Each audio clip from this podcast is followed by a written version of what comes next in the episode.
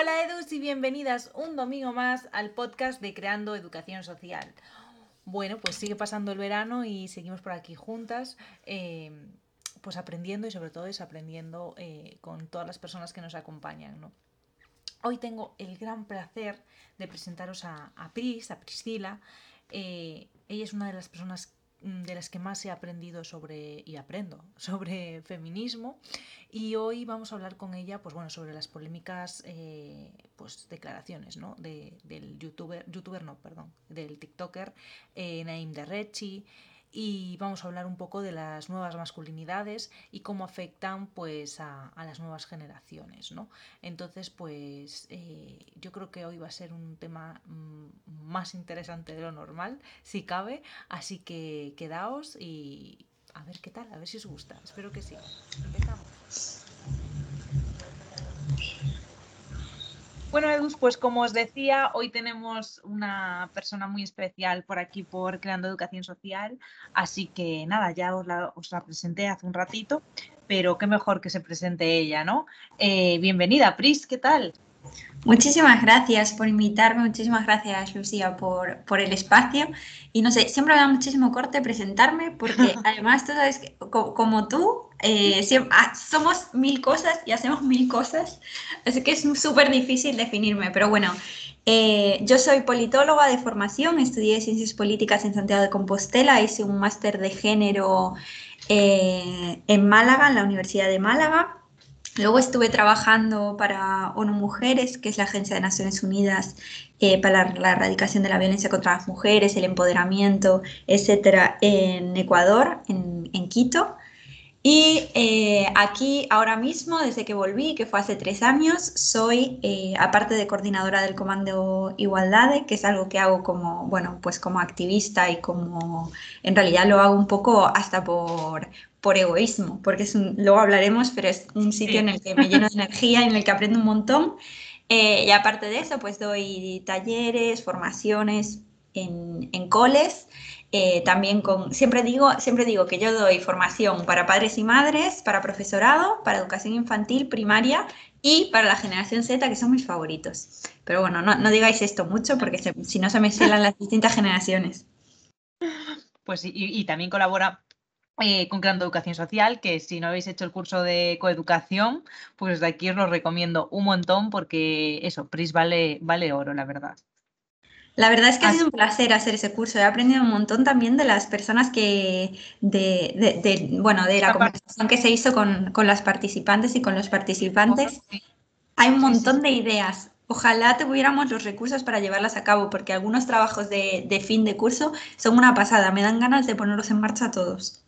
Pues sí, pues sí, pues sí. Pues nada, eso. Eh, que no haya estado por allí, pues os recomiendo que, os apuntéis y, conozcáis también un poquito más, a Pris cómo, cómo trabaja.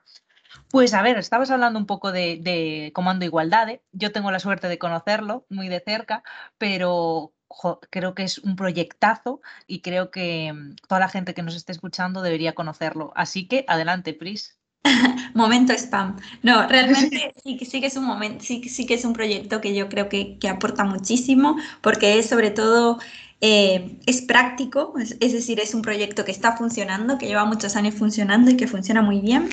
Eh, que nació en el instituto al que Lucía y yo fuimos, así que estamos las dos muy vinculadas con el proyecto, porque sabemos en qué aulas eh, creció y en qué aulas lo mimamos. Em, surgió, bueno, pronto vais a poder leer toda la historia en un libro que está ahora mismo en maquetación, así que... ¡Qué ganas! ¡Qué ganas! Y bueno, y ahí explicamos un poco cómo fue el proyecto, pero así en, en corto, porque podría estar hablando aquí la hora entera. Eh, va de una formación entre iguales, nosotras eh, y nosotros, las personas colaboradoras, ese alumnado y sobre todo Chis Oliveira, que fue la precursora del proyecto como profe del instituto, en su momento pues generó un grupo de jóvenes a los que formó en algunos conceptos para que fueran ellos y ellas las que formaran a otros alumnos en otras clases. Pues el proyecto fue creciendo y creciendo eh, lo, hacían tan bien que pasamos de ir a otras clases del mismo instituto a ir a otros institutos. Yo actuaba un poco como maestra de ceremonias para, para animarles en esos nervios previos y un poco para la formación. Y, a raíz, y, nada, de ese grupito que eran yo creo que seis personas, eran al principio, sin contarme, eh, ahora pues somos más de 100 personas en el grupo de WhatsApp, un montón de, personas en las redes sociales y, cada curso pues algunos eh, se suman. Este año por ejemplo en el instituto se sumó un montón de gente, un montón de niñas de primero de la ESO con un montón de ganas de trabajar y bueno, en realidad es una formación entre iguales, nosotras lo que hacemos es acompañar y coordinar, pero el proyecto es de ellos, para ellos y como ellos y ellas quieren y es una pasada. Qué guay, pues sí. O sea, como os decía, pues yo tuve, tuve y tengo el placer de, verlos eh, y verlas en directo y la verdad es que es, una pasada, ¿no? Ver a, gente tan joven, porque bueno, de hecho vamos a hablar un poco de eso, ¿no? De que hay gente que utiliza las redes sociales o utiliza eh, su popularidad para decir cosas absurdas eh, y que no hacen ningún bien a, la, a la igualdad, ¿no? Pero después tenemos esto que dices tú, pues veo la luz al final del túnel. Eh, así que, pues, pues es un proyectazo y espero que, que sea muy duradero y que pueda tener también pues em, más recursos, ¿no? Que al final pues estamos en lo de siempre, como es algo eh, social y educativo, eh, pues los recursos pues son muy limitados. Entonces, que, que, que se dé voz y, poder llegar a, muchas más gentes y a mucha, a mucha más, más, más colegios, ¿no? Que institutos. Sí, sí, realmente es una iniciativa que, que sería muy fácil de, de replicar si no tuviéramos... Yo siempre digo, de, antes decía que, que necesitábamos recursos, que necesitábamos pues horas para que el profesorado pueda dedicar a, esa formación específica, que necesitábamos, bueno, pues que el alumnado y el profesorado que participe pues se premie, incluso a las activistas que participamos de manera voluntaria, pues que se nos recompense de alguna manera, pero de un tiempo a esta parte estoy empezando a pedir que no nos molesten, o sea, estoy empezando a decir, mira, ya hacemos esto voluntariamente, pues por lo menos que no haya tanto lío con autorizaciones, que no haya tanto lío con pines parentales, que no tengamos que... O sea, ya es, es, terrible porque realmente estamos viviendo un retroceso en ese sentido. Eh, yo llevo muchos años mm, eso, trabajando con el Comando de Igualdad y viendo cómo influye también en las competencias de esos niños y niñas. Es una pasada lo que aprenden a hablar en público, cómo aprenden a hilar argumentos, a razonar, eh, a manejar el conflicto de una manera pacífica, porque cuando tú char en estas charlas pues entras a hablar con gente que no tiene por qué tener necesariamente tu opinión, tienes que aprender a hacerlo de una manera que no sea violenta ni que sea agresiva. Eh, todas esas competencias son competencias fundamentales que tienen mucho que ver con la igualdad, pero que tienen que ver en realidad con tener un currículum que debería, que debería mm, desde la escuela enriquecerse. Y sin embargo, pues todavía se tiene la sensación de que trabajar los temas de igualdad o trabajar los temas de educación, eh, pues es perder el tiempo, perder clase o cosas que, como si fuera muchísimo más importante que te memorices X contenido a aprender a manejar tus emociones. Y, eso me parece que es muy preocupante. Creo que eh, además en este contexto de coronavirus es cuando más nos lo tenemos que hacer pensar, ¿no? De qué nos valió, de qué nos valía todo ese conocimiento si no éramos capaces de estar eh, en, casa, solos y solas, gestionando con todas esas emociones, con toda la ansiedad. O sea, nadie nos enseñó a llevar una situación así, por ejemplo. Sí, esa es que tal cual tal cual, tal cual. Y, sí que es cierto, pues un poco lo que decías, ¿no? Que al final, pues también haces, haces currículum, o sea, no es lo mismo pasar em, por las aulas eh, yendo a hacer eh, los cuatro exámenes que hay que hacer, que eso, que la implicación, que mostrarte, que, ser eh, activa, ¿no? Entonces, al final, pues eso te da un bagaje detrás que es impresionante. Total, total. Que eso, que pues ya sabes, que me encanta. De larga vida. Exacto. Y, bueno, así centrándonos un poco ahora más en, la otra cara de la moneda, ¿no? Que sería pues hablar un poco de, estas nuevas tendencias que hay ahora por las redes y así. Yo creo que todas ya habéis escuchado eh, la polémica del TikToker este de, del Nine Darrechi o Darrechi o como se llame, eh, que yo hasta el día de hoy lo conocía por cuatro perlitas que había echado, pero no me había parado a leer y a ver sus contenidos y son realmente preocupantes. O sea, eh, quien, no, no sepa de la noticia, que creo que serán muy pocas, pues bueno, eh, además de, hacer pues, eh, apología de la violación, de la cultura de la violación, pues dice barbaridades contra el aborto, bueno, o sea, es una perlita de, de hetero básico. Así que Eh, bueno, no sé si qué, qué, nos puedes aportar tú, Pris, desde tu perspectiva feminista sobre este tipo de, de influencers que hay ahora y que, tiene, o sea, este, este chico tiene más de 27 millones de, seguidores y seguidoras, o sea, me parece una brutalidad. Sí, sí es que lo es. De hecho, bueno, yo un poco en tu línea tampoco había oído hablar de él hasta que me hablaron de él en los institutos. Em, y me parece efectivamente súper preocupante. Primero porque no es el único, es decir, solamente es uno de los muchísimos vídeos que corren en las redes y que corren en, en TikTok o, o, bueno, en Instagram. Yo creo que ahora mismo pues un poco eh, está siendo como la era dorada de, de Instagram, digo, perdón, de, de TikTok y sobre todo de, los de, de mensajes bastante, eh, bueno, pues misóginos, machistas, por supuesto, absolutamente desinformados. Em, y, yo, y que tienen una gran influencia, que tienen muchísimos seguidores y que son mensajes que se repiten eh, en niños y niñas muy jóvenes que todavía pues a lo mejor eh, no tienen suficientes referencias como para poder escuchar otras voces o como para poder tener ese espacio, ese tiempo para generar sus propios argumentos o sus propios pensamientos. Y entonces lo que hacen es repetir estos mensajes yo creo que es algo que, tenemos que combatir, creo que a mí es algo que me, preocupa profundamente porque sí que he notado como un aumento de estos mensajes que no había antes.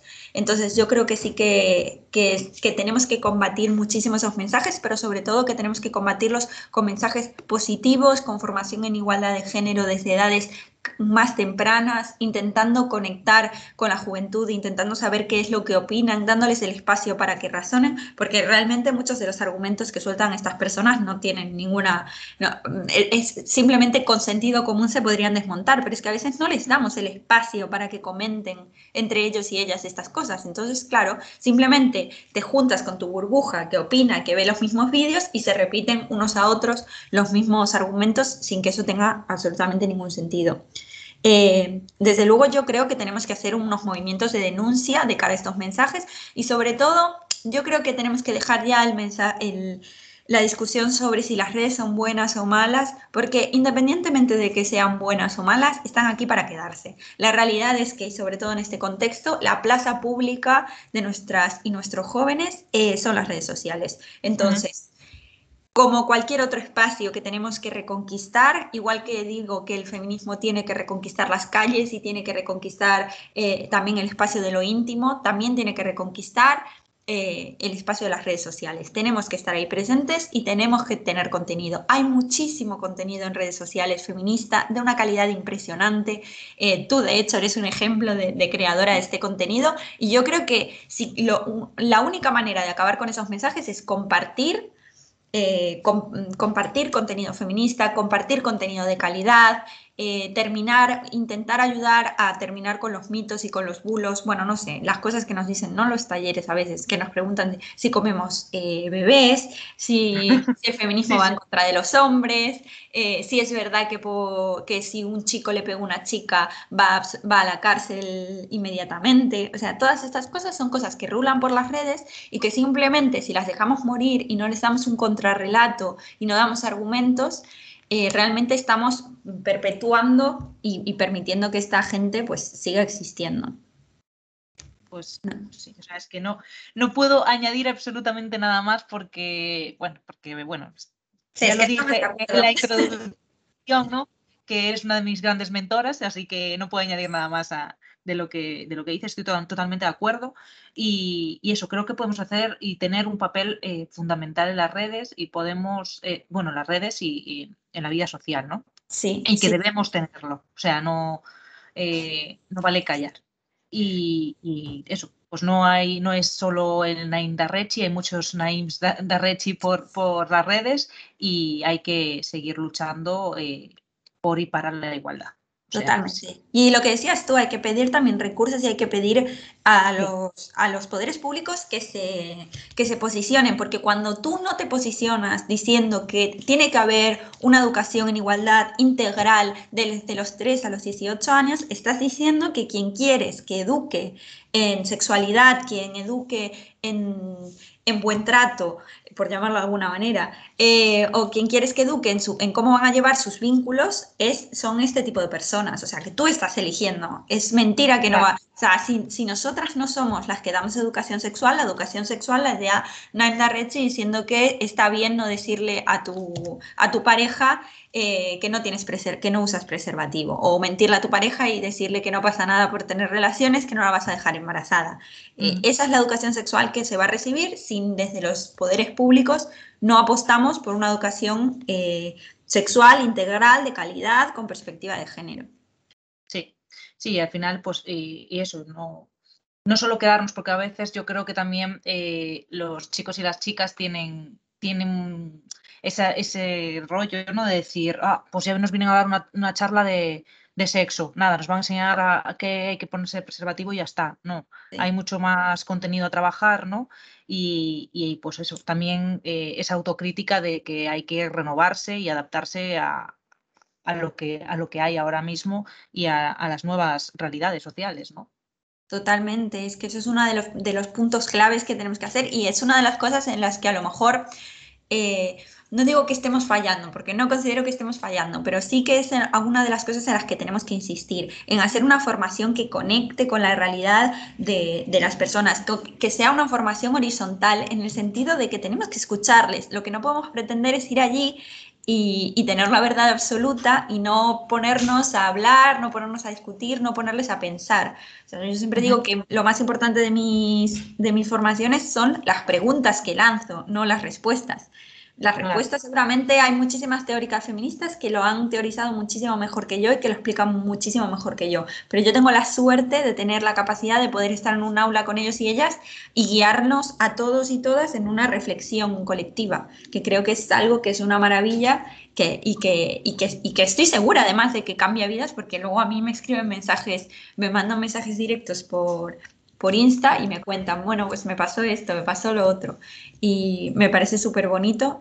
Y tenemos que efectivamente, yo en mi educación, en, mis clases de educación sexual siempre digo que no, por, no, no voy a usar, que no uso verduras, porque a mí me traumatizó en, mi juventud que me, me, hicieron poner preservativos delante de toda la clase a un pepino o una cosa así. Entonces yo no hago eso, pero sí que hablo de consentimiento, hablo de cultura de la violación, hablo de pornografía, hablo de las dudas que nos pueden entrar, eh, de las ideas preconcebidas que tenemos, hablo de la presión social que están recibiendo. Eh, para, parece ser que, mm, primero, el constructo, que todavía siga sobreviviendo el constructo social de la virginidad es terrible, pero aparte que tengan una presión absoluta y total respecto a cuándo perderla y cuándo no, eh, también es algo que, que, es lo que habría que hablar en las clases de educación sexual. O sea, no hay que, es una mirada muy patriarcal pensar en la educación sexual como eh, preservativo, coito, heterosexualidad y punto. Es mm. muchísimo más amplio y, y es muchísimo más necesario de lo que, de lo que pensamos. Pues sí. Y, y, desde luego tiene mucho que ver también en relación con lo que estamos hablando, las nuevas masculinidades, ¿no? las nuevas eh, identidades de, de, esas personas. Entonces, no sé si quieres contar un poquito acerca de, esto, de las nuevas masculinidades, si quieres eh, explicar también qué es eso de la masculinidad hegemónica, que mucha gente igual que nos esté escuchando no lo tiene muy claro. Sí, a ver, esto a mí es un tema que me, que me interesa muchísimo, primero porque va en contra de, bueno, de este argumento tan manido que te dicen a veces, bueno, yo ni, ni machista ni feminista, eh, igualista o algo así. Entonces yo siempre digo que, bueno, ¿sabéis el meme este que dice ni, bueno, yo ni agua ni H2O? Bueno, pues es un poco lo mismo, ¿no? Eh, es, es, perdón, Ay, lo expliqué fatal. Bueno, no importa. ya, ya tú pones luego el, el Me expliqué fatal. Pero bueno, es esta confusión entre si, entre si es lo mismo o no es lo mismo, si lo, si lo contrario del machismo es el feminismo. Bueno, yo creo que eh, el feminismo es una maravilla porque libera a la mitad de la humanidad, que somos las mujeres, que nos da unos, los derechos que nos pertenecen por el hecho de ser seres humanos. La idea radical de que somos seres humanos, decía, eh, decía la definición, pero eh, también yo creo que libera a gran parte de los chicos que viven bajo una masculinidad encorsetada, que es la masculinidad hegemónica. Masculinidad hegemónica significa pues la masculinidad imperante o la masculinidad dominante y viene a ser básicamente la masculinidad que podemos ver en cualquier serie, peli de Netflix, libro que nos hayamos leído en nuestra adolescencia o que se estén leyendo en nuestra adolescencia. Y estoy hablando de los protagonistas de After, de los protagonistas de A tres metros sobre el cielo, de los protagonistas de, de, todas estas series y todas estas películas, que es el chico malo, que lo pasa fatal, pero que de repente se enamora y entonces tú con tu amor lo puedes cambiar. Vale, pues este tío, el de la masculinidad hegemónica, el que no es capaz de hablar de sus sentimientos, el de que tiene todos vínculos súper tóxicos, el que no es capaz eh, de, decirle a sus amigos que los quiere y, y, solamente tiene relaciones pues cruzadas por la violencia y atravesadas pues un poco... Siempre digo que a veces a los chicos la masculinidad hegemónica solo le permite tres modos, que es eh, el enfado, estar de mala hostia, pegarle hostias a cosas, el modo pasota eh, va, yo paso de todo y a mí me da igual todo, o el, modo, o el modo risas. Entonces yo estoy aquí para reírme de los demás y punto. Y en esos tres modos, que podéis encontrar además en cualquier youtuber, en cualquier influencer que sigan nuestros jóvenes, están esos tres modelos. Yo creo que no, que los chicos son muchísimo más complejos, que tienen muchísimas más cosas que aportar, que tienen sentimientos igual que nosotras y que es una pena que no les dejemos explorar otros vínculos distintos. Eh, es terrible que los chicos solamente puedan hablar de cómo se sienten o de las cosas que les, que les duelen con su pareja, porque si no, eh, corren el riesgo de que les llamen maricón.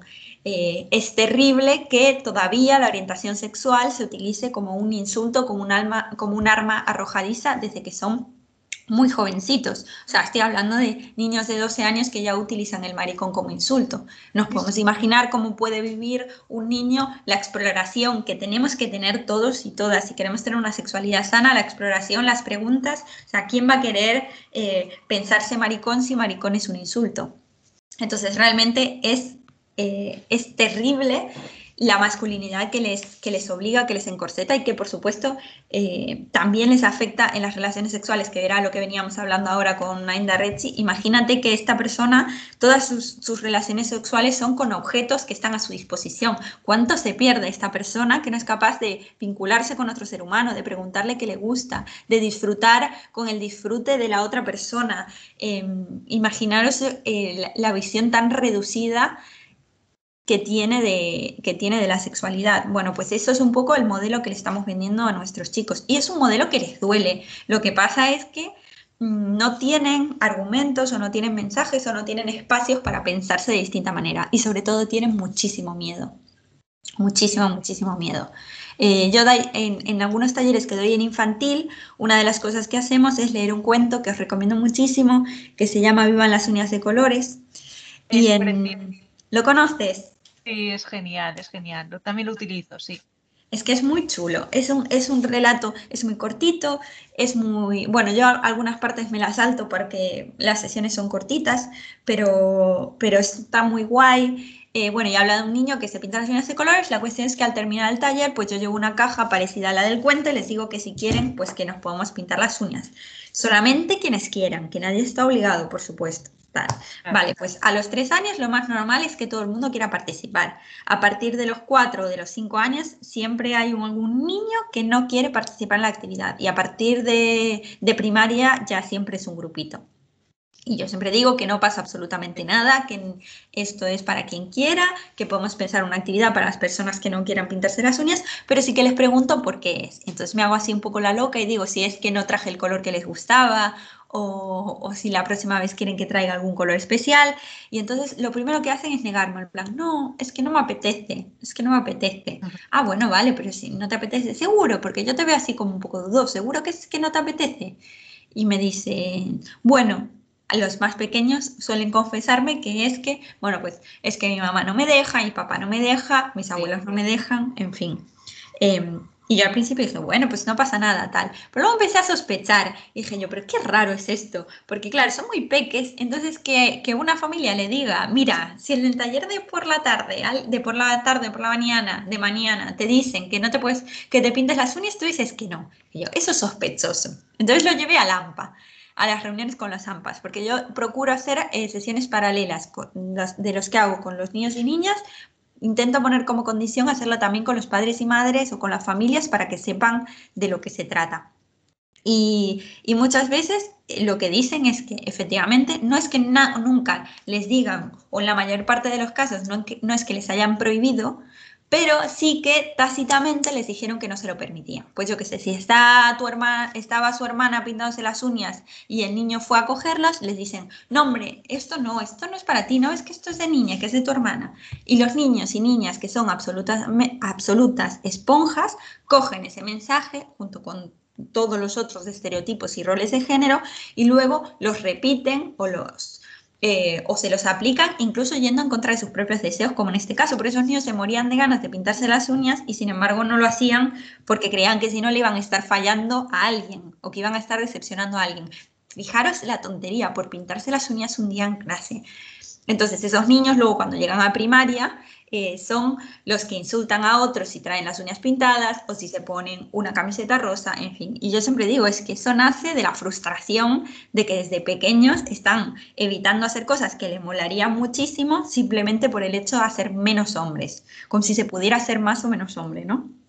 Entonces, eh, yo creo que tenemos que ser conscientes del peso tan terrible que estamos poniendo sobre las espaldas de nuestros niños y niñas y sobre todo de ver cómo todavía siguen viviendo en, nosotras y nosotros como personas adultas esos niños, especialmente en ellos, porque yo creo que el feminismo ha hecho que muchas de nosotras abramos los ojos y que nos trabajemos y que entendamos que lo personal es político y que lo charlemos entre nosotras, pero ellos todavía les queda muchísimo camino por, por hacer. Todavía faltan esos círculos de hombres hablando de sus privilegios o de qué cosas les hubiera gustado tener si no hubieran tenido que llevar esa máscara de la masculinidad.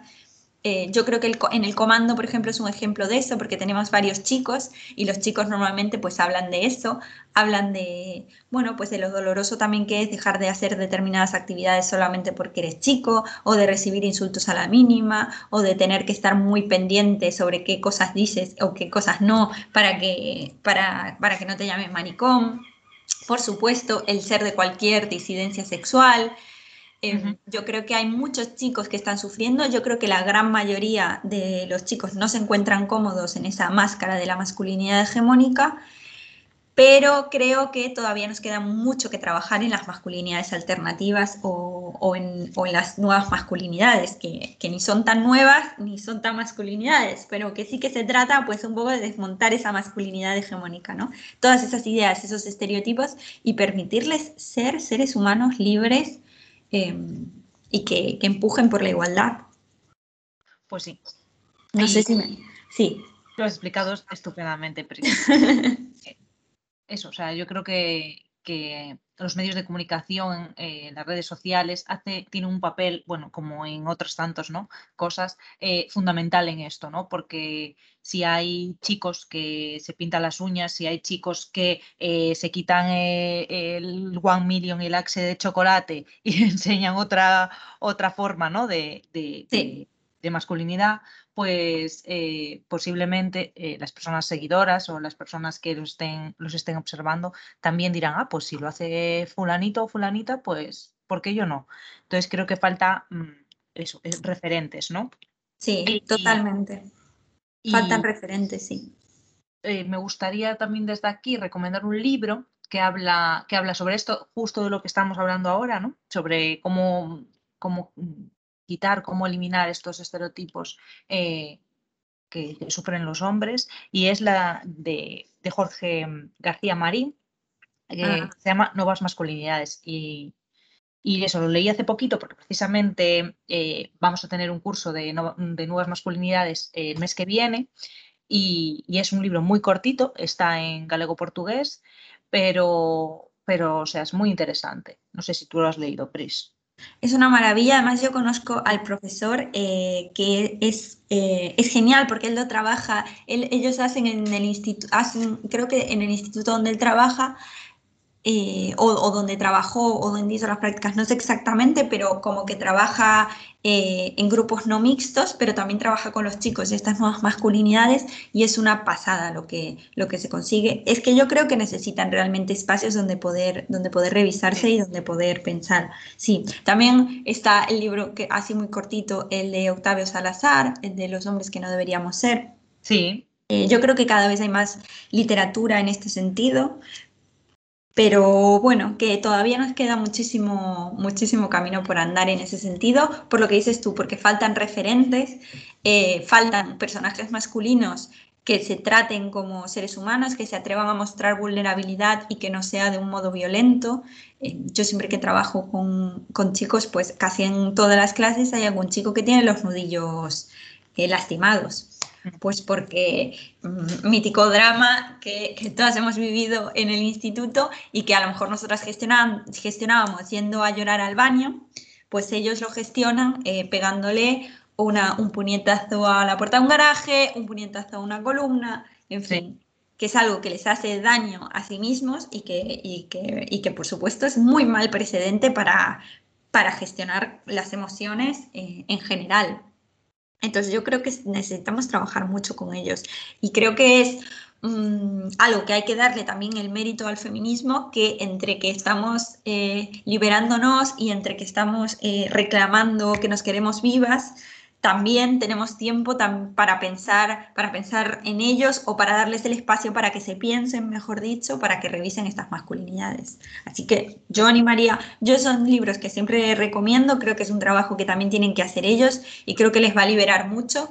Y, y, hay muchos grupos de masculinidades que están trabajando y que están convirtiendo sus espacios también en espacios feministas. Porque también tenemos que ser conscientes de que las mujeres hay espacios en los que no vamos a estar, que son los espacios más, donde más se perpetúan las violencias, donde, donde más recibimos violencias simbólicas, pues yo que sé, los grupos de WhatsApp de equipos de fútbol donde nosotras no estamos y se pasan stickers o se pasan vídeos de contenido sexual sin, nuestro, sin el consentimiento de las mujeres que aparecen, en fin, todas estas cosas.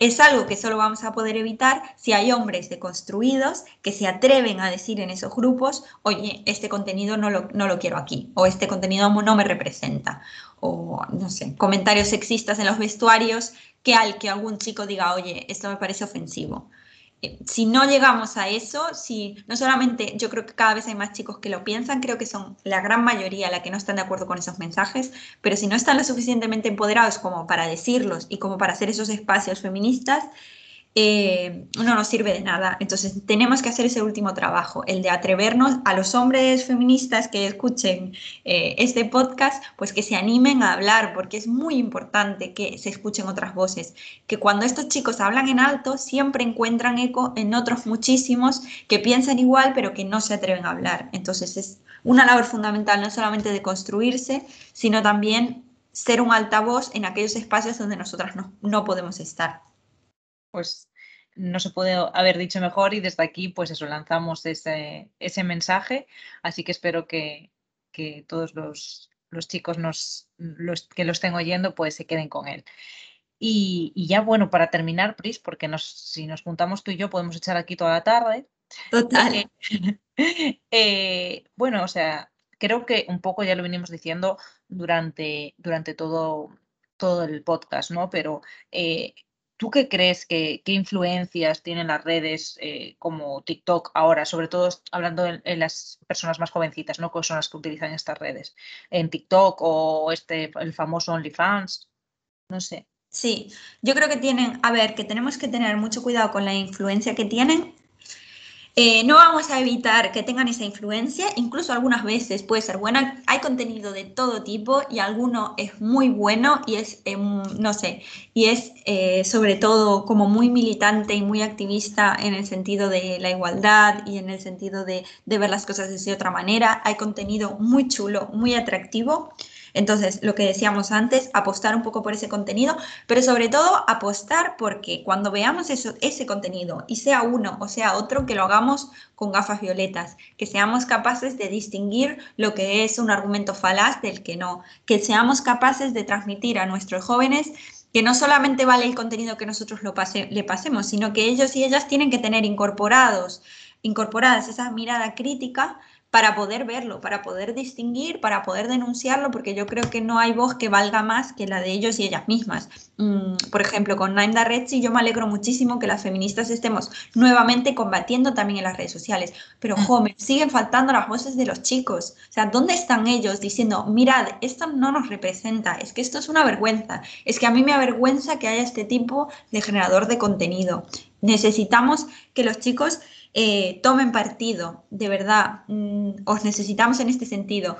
Nosotras ya hacemos nuestro trabajo en nuestros espacios, somos las primeras en que hemos hecho ese trabajo de construcción, que nos estamos eh, trabajando entre todas, pero a los chicos eh, os echamos de menos en, en, ese campo. El otro día hice una formación de igualdad con las mujeres de Teo, a las que les agradecí muchísimo que me invitaran porque fue una maravilla hablar con ellas, pero era una formación que ellas habían hecho en, pensando en, en, las nuevas masculinidades y en invitar a los chicos de la asociación, a los hombres de la asociación, y sin embargo ninguno encontró un ratito para conectarse. Que yo lo entiendo porque estamos todos muy estresados y tal, pero todas ellas encontraron un espacio y ellos no. Y eso me dice mucho. El otro día estábamos discutiendo sobre si un determinado espacio feminista tenía que ser mixto o no mixto y qué pasaba si algún chico quería participar, eh, porque bueno, normalmente éramos todas mujeres, pero ¿qué, qué, ocurriría si, si, había un chico, si teníamos que reservar plazas o no? Y yo pensaba para mí, jo, nosotras, qué preocupadas por si nuestros espacios tienen que ser mixtos o no mixtos, pero, nosotros, pero cuando hacemos, cuando generamos un espacio que es para ellos y para que ellos revisen sus masculinidades y para que ellos se construyan, ¿cuánto nos cuesta que participen o cuánto nos, nos, cuesta que se unan? A lo mejor ese es el trabajo que les queda, no participar en los espacios eh, feministas no mixtos, sino generar los, sus propios espacios no mixtos. Es que yo creo que ellos también los necesitan y creo que a veces los tienen. Creo que esos que tienen deberían convertirse también en espacios feministas, lo que hablábamos antes, ¿no? La reunión de después del fútbol o yo qué sé, pues los grupos de amigos.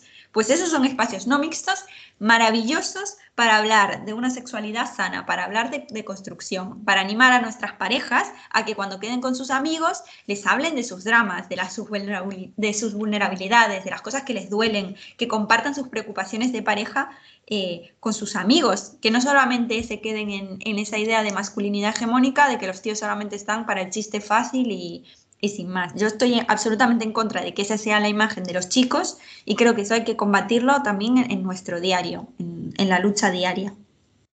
Pues sí, o sea, es, eh, es también feminismo, ¿no? Exacto. Eh, es parte es el feminismo que necesitamos, totalmente. Y si se anima a crear contenido, pues por supuesto, o sea, arriba los chicos que generan contenido eh, de, sobre las nuevas masculinidades, sobre deconstrucción, que también hay muchos y, bueno, no me olvido que creo que fue este año, en, bueno, fue en noviembre del año pasado, creo, que se hizo todo este movimiento de la falda, ¿lo recuerdas? Sí, sí, sí, sí. Bueno, pues también era un chico hablando y rompiendo estereotipos. también tenemos que recordar que hay, que hay otro, que hay dos mundos ahí afuera y que también depende de nosotras a cuál, cuál queremos escuchar y a cuál queremos darle bombo y a cuál no. Pues sí. Pues tal cual, Hopris fue una, una, una quedada súper interesante, la verdad. Eh, como siempre he aprendido muchísimo. Y, yo contigo. ya me voy súper contenta. Nada, muchísimas gracias a ti por invitarme. Como siempre, es un placer. Bueno, nos veremos pronto por aquí y os enseñaremos alguna cosilla que estamos tramando aquí Pris y yo con otras compis eh, dentro de muy poquito. Sí, sí, sí, pronto tendréis noticias, pero siempre seguimos moviéndonos, no paramos nunca. Nunca, nunca, nunca. Bueno, Pris, pues muchas gracias y nos seguimos escuchando por aquí. Hasta la semana que viene. Un beso a todos. Chao, chao.